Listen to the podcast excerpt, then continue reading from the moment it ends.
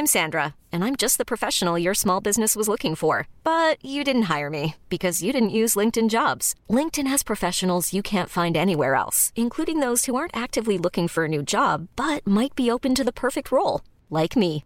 In a given month, over 70% of LinkedIn users don't visit other leading job sites. So if you're not looking on LinkedIn, you'll miss out on great candidates like Sandra. Start hiring professionals like a professional. Post your free job on linkedin.com/achieve today.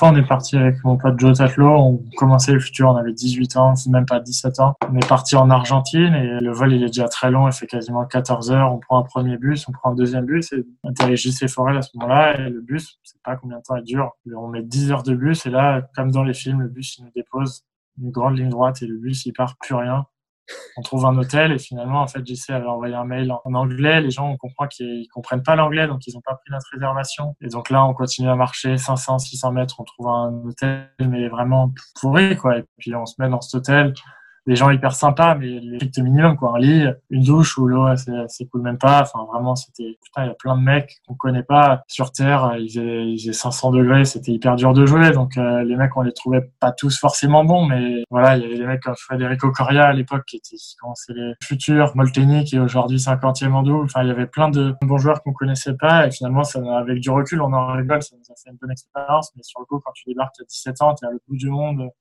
se retrouve dans un hôtel. Ça nous a aussi fait du bien à nous de, de se retrouver dans des conditions hyper dures à, ce moment-là. On n'a pas l'habitude de voir ça. Ils gardaient tous leurs raquettes à la main. Ils n'avaient pas des belles techniques. Ils jouaient pas très bien, mais ils s'accrochaient tous. Et les matchs, ils étaient horribles à voir. Ils ressemblaient à rien. Non, on les battait pas ou on avait du mal parce que voilà, ils s'accrochaient. Je me rappelle qu'il y, avait plein de joueurs qui coup de mal à battre juste parce qu'ils s'accrochaient. Ils avaient un style, ils étaient physiques et on n'avait pas l'habitude. Et cette tournée, moi, j'ai perdu deux fois au premier tour, mais elle m'a fait beaucoup de bien par la suite parce que voilà, j'ai appris pas mal de trucs.